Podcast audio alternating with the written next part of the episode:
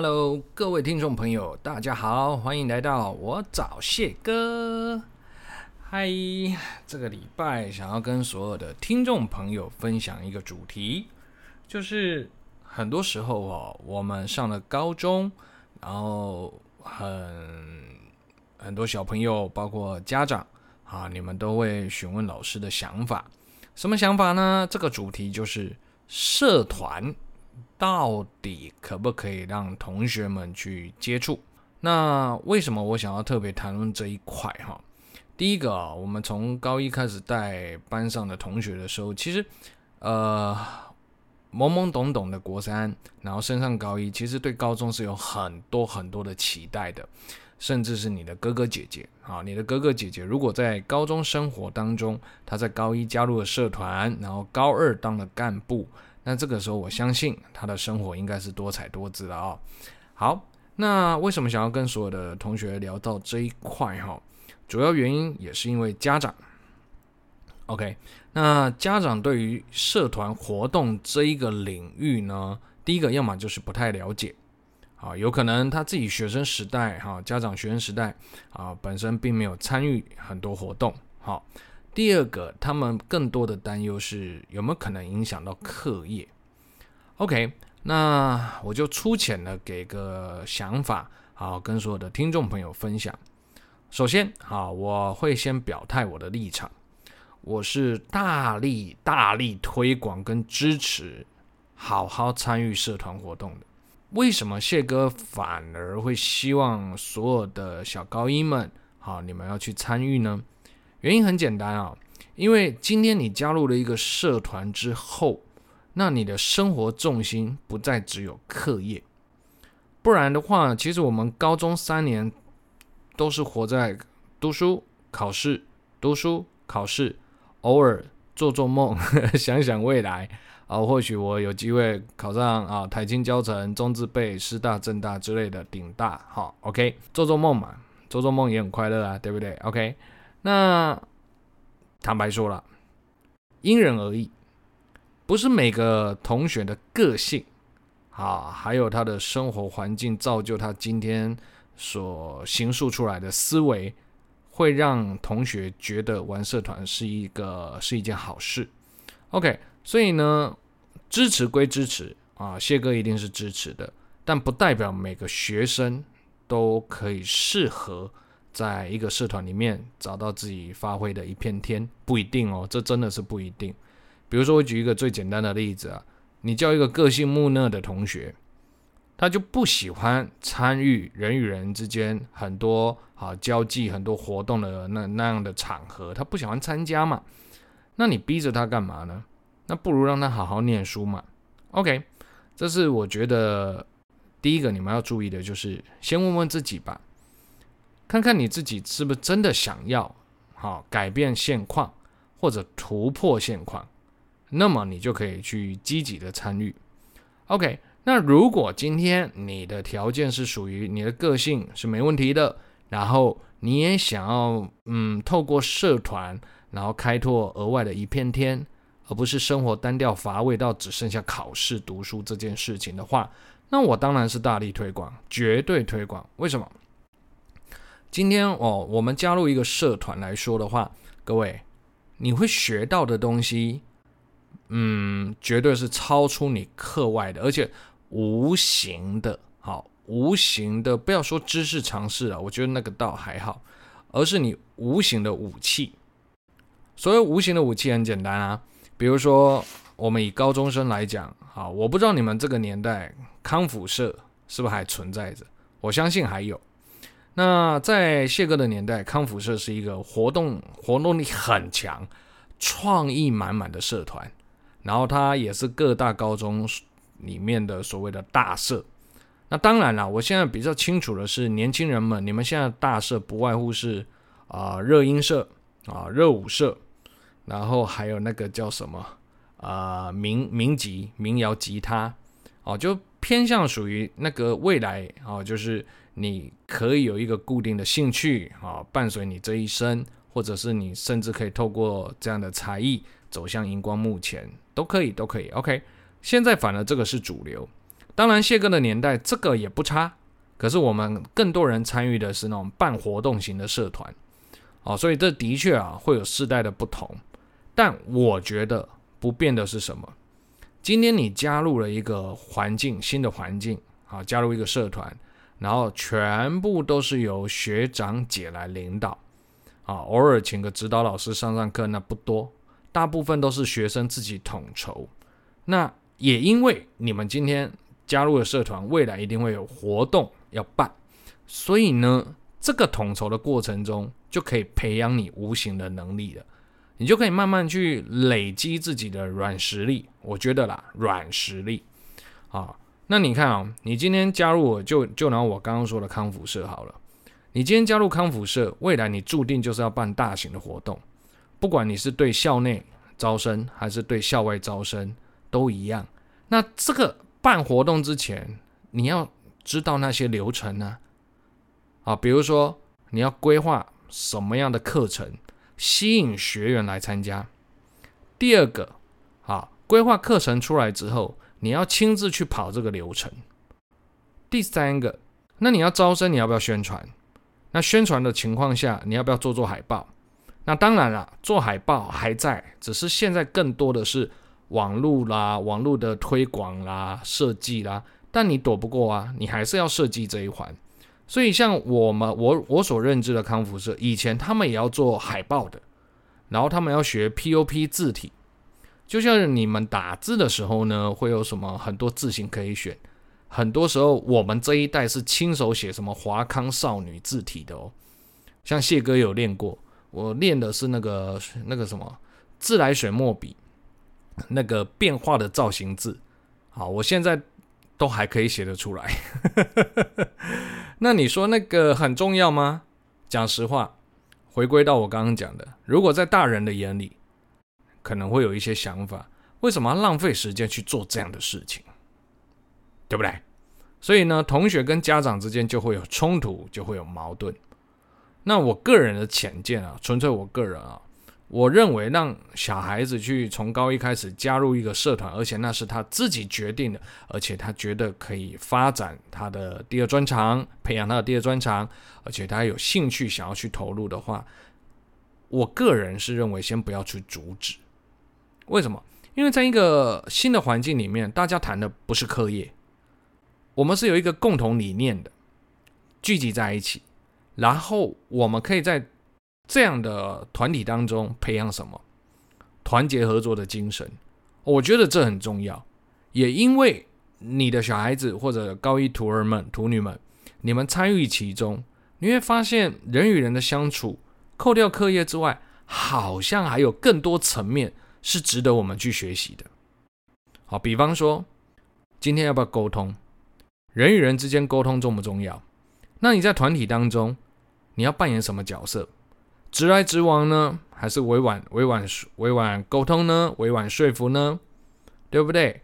好，那你或许同一个社团的还很好讲话，可是如果你今天是对外呢，那双方啊，比如说啊，这个就拿我彰化高中，我们对头了就彰化女中，那双方是不是要各各派一个代表，然后不断的联系，然后不断的沟通，不断的磨合，磨合到哎两校之间。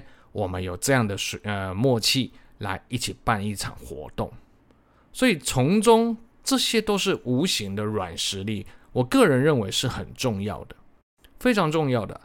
因为我课堂上常跟同学说，你们都很会读书，对，可是扣掉读书呢，你还剩下什么？你还剩下什么？如果说今天啊，你们真的把读书抽掉了。那你重新看待你一年三百六十五天，你能做哪些事？所以兴趣重不重要？重要啊！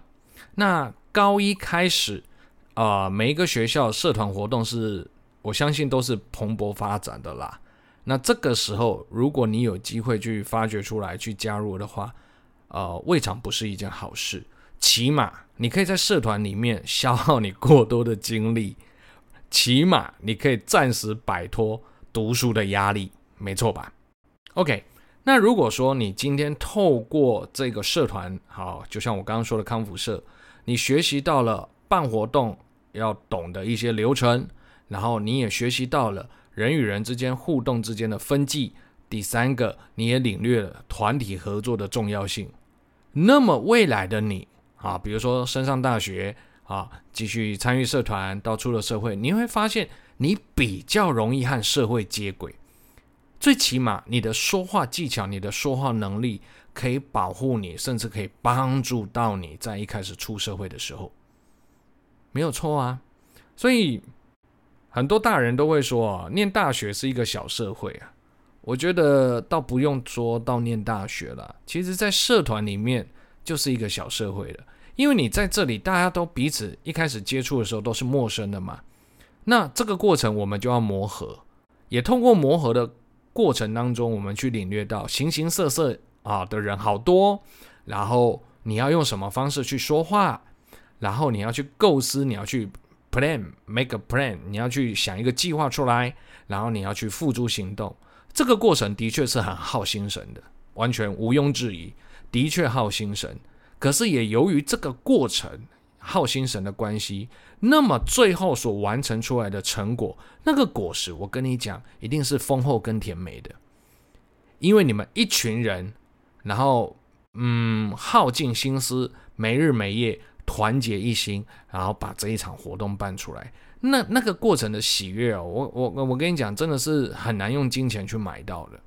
当然，谢哥也有经验啊。谢哥在高中时代的话是呃服务性社团啊，但是我那个社团基本上是对学校的，所以我就没什么好分享。那高中的时候我也是服务性社团，可是我们就虽然诶隶属于学校底下，但是这个社团反而培养我很多能力。好，比如说口说技巧、对话技巧。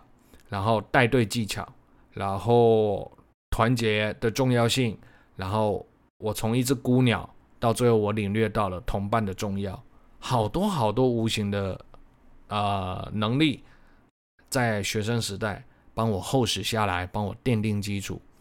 所以呢，你看啊，谢哥一出社会，我走我踏入了补教业，为什么我可以那么快的上轨道？我自己也不知道。可是我不知道的这样的情况下，其实都来自于我前面参与社团所厚实下来的基础。这是我慢慢之后才领略到的。为什么？因为我上台的时候我不会怕生。为什么？我学生时代大学四年都在带队，都在带高中生，认识我们的校园，介绍我们的校园。所以呢，你叫我面对群众，我一点都不害怕，因为我习惯这样的场面。第二个。我可以清楚的观察到学生的反应，因为我这四年也是做这样的训练，对不对？啊，我我带带的班级们来参观我们校园的时候，我可以在带队的过程当中看到他们的表情变化，然后告诉自己接下来下一 part 我要做什么，我要讲什么话，才能引起他们的兴趣，带起全班的共鸣。也因为这四年的基础，帮助了我未来在就业当中。可以很快的上轨道，所以家长们啊、同学们问谢哥的意见，我都是支持的，因为我个人就很深刻这样的感受了。那当然了，哦，这是我的立场嘛，我也不能否认一件事哦，就是家长会担忧的是什么？玩社团会不会耽误到课业？我坦白讲，会啦，我们骗不了人啊，怎么可能不耽误课业呢？对不对？你们每个人公平啊，一天就是二十四小时，那你又要播出额外的时间在你的另外一片天里面，那当然你读书时间就会被压缩嘛，没有错啊，这是事实。但是正所谓人上人，不就是他懂得怎么去分配时间吗？那我教书这么多年下来啊，我我跟你们所有的听众朋友分享啊，其实。真正的高手，会读书的高手，他们好像十个里面最起码六七个都有碰社团哦，而且都碰的还不错哦。这就是为什么我很欣赏学生们的地方啊，特别是你们这一代，因为我我发现这几年下来，越来越多这一种社团把它搞得很大，然后就是你各校都知道你是谁。然后你的成绩好，竟然还可以维持在前段中的前段哦，连外校的人都知道你是谁。那这样的情况，这种学生越来越多了。这就是我们这一代说的会读书又会玩的学生。啊，所以坦白讲啊，谢哥对你们这一代是赞叹的。为什么？代表第一个，你们聪明才智；第二个，你们知道分寸。我觉得分寸就是我要提的重点。什么叫分寸？既然时间是公平的，多一点时间给社团，读书时间就会少。那么你们懂得去拿捏，在时间的分配上，你们是很有规划的。好，这一点是谢哥对你们的赞赏。所以其实家长，我觉得可以跟学生沟通，就是啊，支持你玩社团没问题的，就玩。可是你成绩要维持一定的水准。透过这样的呃要求跟限制。让学生知道，他如果要把社团这件事情做好，那么你也不能去荒废到你的本职，就是你的身份是学生，把课业顾好，本来就是你该做的事。我觉得家长可以跟同学们、跟你的孩子们说这样的话，好，那这样的话其实对他们来说也是一种成长的过程。好，我觉得是成长过程，我并不会觉得它是限制。为什么？因为这样我会更珍惜时间的分配跟利用。哎，爸妈同意的也更赞呐，完美。那我要好好玩。可是我心中啊，还有一道，还有一个框架，就是那玩可以，我要尽情的玩。但是考前的我要收心的，或者是说我平常就要把书读好。好，我平常就把它顾好。那这样我玩的时候，参与社团活动的时候。我更没有后顾之忧，对不对？所以其实家长们，你们可以用谢哥的方式跟小孩子沟通，支持他们。我们先不要一味的去反对他，对不对？让他闷闷不乐的、不快乐，想要做的事情不能做，哦，不需要。我觉得可以跟他们谈一个，这个叫软性的条件嘛。甚至你们家长们，你们如果听到这一集，可以跟同啊孩子们说什么呢？就是我也支持你玩。然后，我希望你玩的过程当中，你慢慢学习学习什么叫长大，慢慢学习到什么叫分配时间。那么，你可以把社团搞好，又可以把成绩顾好。那么，未来爸爸妈妈就比较不用担心你的发展了，因为你是一个相对于同才之间有更高的自制力的人。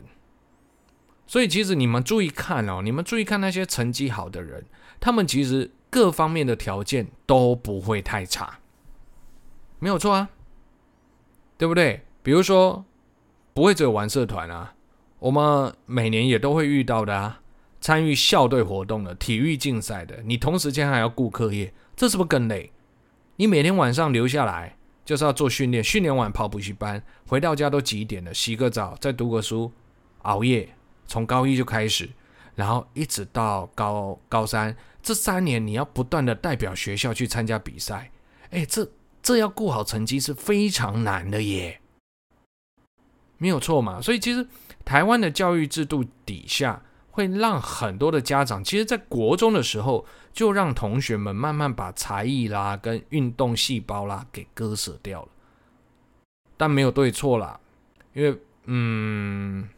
谢哥啊，不要太多的言论去干涉每个家庭的状况，哦，纯粹就我个人立场。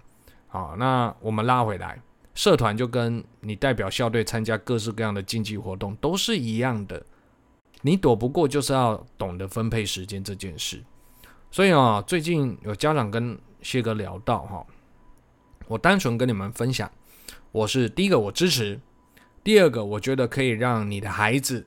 好，学到很多的软实力，让他拥有更多武器来面对未知的好未知的呃情况。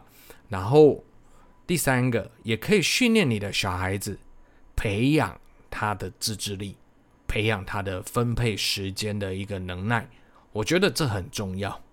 对，所以其实我们在和小孩子沟通的过程当中哦，先不要一味的反对。这是谢哥今天想要分享这一 part 的一个感感想啦，因为我们小孩子一开口你就阻止他，那是每一次都这样的话，你会发现你的小孩子到最后他就不开口了，然后读书也念得不开心，他会觉得为什么我我只能读书？为什么我只能读书？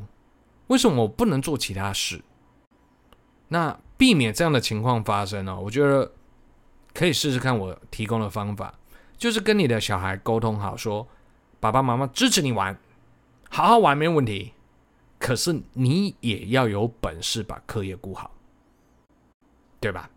就像一样啊，我觉得不会只有玩社团的，你的小孩子或许也会开始情窦初开，开始想要交男友、交女友，很正常啊。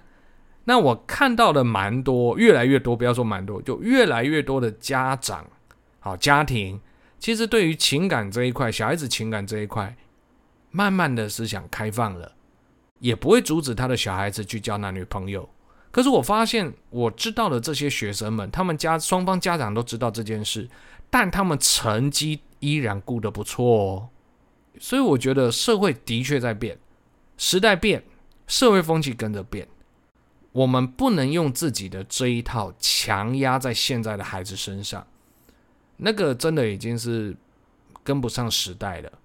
OK。然后现在你看，资讯那么广，资讯取得那么容易，对不对？然后每天好新知那么多，不断的轰炸我们的生活。那小孩子他不断的吸收，他当然对于现况会想要去做一些改变，他会想要去 try。那我们不要阻止他，但我们可以把他设下一一道关卡，我们用支持的方式，然后让他自己在过程中学习成长。因此。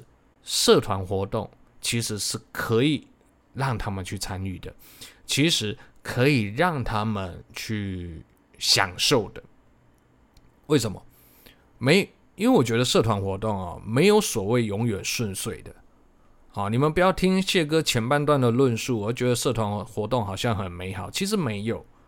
就我就拿一个最简单的沟通这个问题好了，你自己学校跟外校沟通这个过程会不会有摩擦？意见不合的时候，你们要怎么解决？所以我很早就认知到一件事啊，不用等到大学是小社会，不用。其实你在学校啊，在社团当中，它已经是个小社会了。那你看哦，你在高一高二的时候参与社团，那我请问你，你可不可以提早知道，提早因应问题的发生，然后试着去找到解决的方法，而且是靠自己。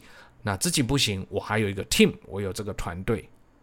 那这个过程，小孩子不就可以学到团结合作的重要吗？然后这个过程当中，一旦有了挫败，团体和团体生活当中，同伴们互相扶持，又或者是说，我们可以集思广益，一起突破现在的窘境。这个都是学习的过程，而且是提早学习。那么你看哦。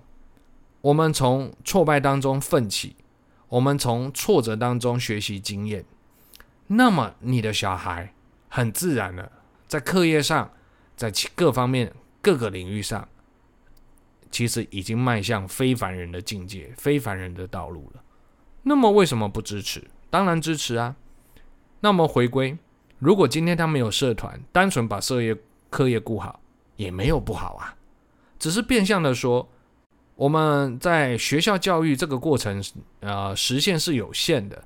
你了不起，大学毕业、研究所毕业、硕士班毕业，你真的那么爱读书，念到博班毕业，你终究还是得面临一个问题：出社会啊。